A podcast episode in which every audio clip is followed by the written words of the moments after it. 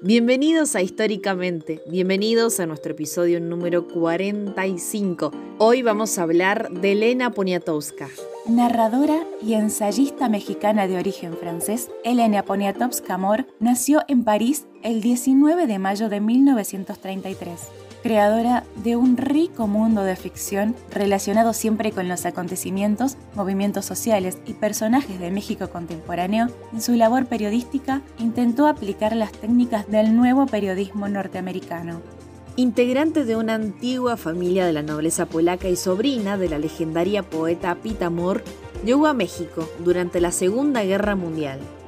Tras estudiar en su país de adopción y en Estados Unidos, en 1953 inició su carrera como periodista, profesión que ejerció siempre y que le sirvió de punto de partida para varias de sus obras testimoniales. Ese mismo año comenzó a trabajar en Excelsior, escribiendo crónicas de sociales que firmaba como Ellen. Publicó durante un año una entrevista cada día. En esa época empezó a interesarse por cuestiones sociales y por el papel de la mujer mexicana. Luego pasó a Novedades, donde se ganó un público que la seguía gracias a sus textos impredecibles.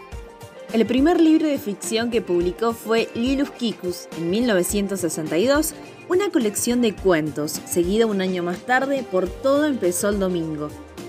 A lo largo de su trayectoria cultivó varios géneros, novela, ensayo, testimonio, crónica, entrevista y poesía. Todos sus libros guardan una constante temática, se centran en la sociedad, en las relaciones entre hombres y mujeres, el trabajo y el desempleo, el prevaleciente racismo en las costumbres, tradiciones y tragedias del país o el papel de la mujer. Entre sus trabajos destacan las crónicas de la matanza estudiantil del 2 de octubre de 1968, el terremoto de 1985 en Ciudad de México o el conflicto de Chiapas en 1994. Fue profesora de literatura y periodismo en diversos institutos. Fue socia fundadora de la Cineteca Nacional y de la editorial Siglo XXI. Además, estudió la figura de importantes personalidades de la cultura, como la poetisa mexicana Sor Juana Inés de la Cruz y el muralista mexicano José Clemente Orozco, a través de cortos cinematográficos.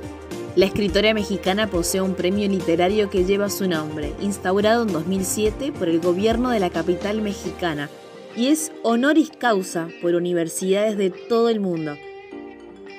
En 2011 gana el premio Biblioteca Breve con la novela Leonora y dos años más tarde obtiene el prestigioso premio Cervantes por su brillante trayectoria literaria y su dedicación ejemplar al periodismo, convirtiéndose en la cuarta mujer ganadora del premio Cervantes en los 38 años de vida del galardón.